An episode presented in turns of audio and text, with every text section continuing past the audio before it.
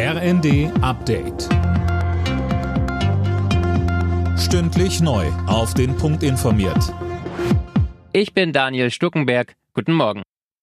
Im Kanzleramt dreht sich heute alles um die Verkehrswende. Bundeskanzler Scholz hat zu einem Mobilitätsgipfel eingeladen, an dem Vertreter aus Politik, Wissenschaft und Wirtschaft teilnehmen. Konkret geht es darum, wie das Ziel der Klimaneutralität erreicht werden kann und gleichzeitig Jobs erhalten bleiben. Kritik gab es im Vorfeld von Bahn- und Fahrradverbänden. Sie finden, dass der Gipfel den Fokus zu sehr auf das Auto legt. Für die Klimaaktivisten in Lützerath läuft langsam die Zeit ab.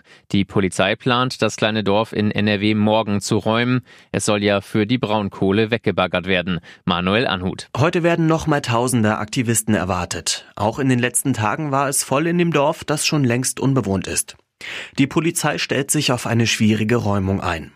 Verfassungsschutzchef Heidenwang warnte in der Taz vor Ausschreitungen. Im Netz werde mittlerweile auch zu militanten Aktionen aufgerufen. Noch verläuft der Protest zwar weitgehend friedlich, vereinzelt wurden aber schon Beamte mit Steinen beworfen.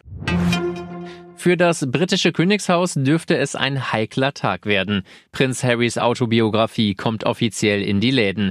Und Enthüllungen vorab haben schon mal kein gutes Licht auf die Königsfamilie geworfen, Alena Tribold. Ja, Harry erhebt in seinem Buch Spare schwere Vorwürfe gegen seine Familie, rechnet vor allem mit seiner Stiefmutter Camilla ab.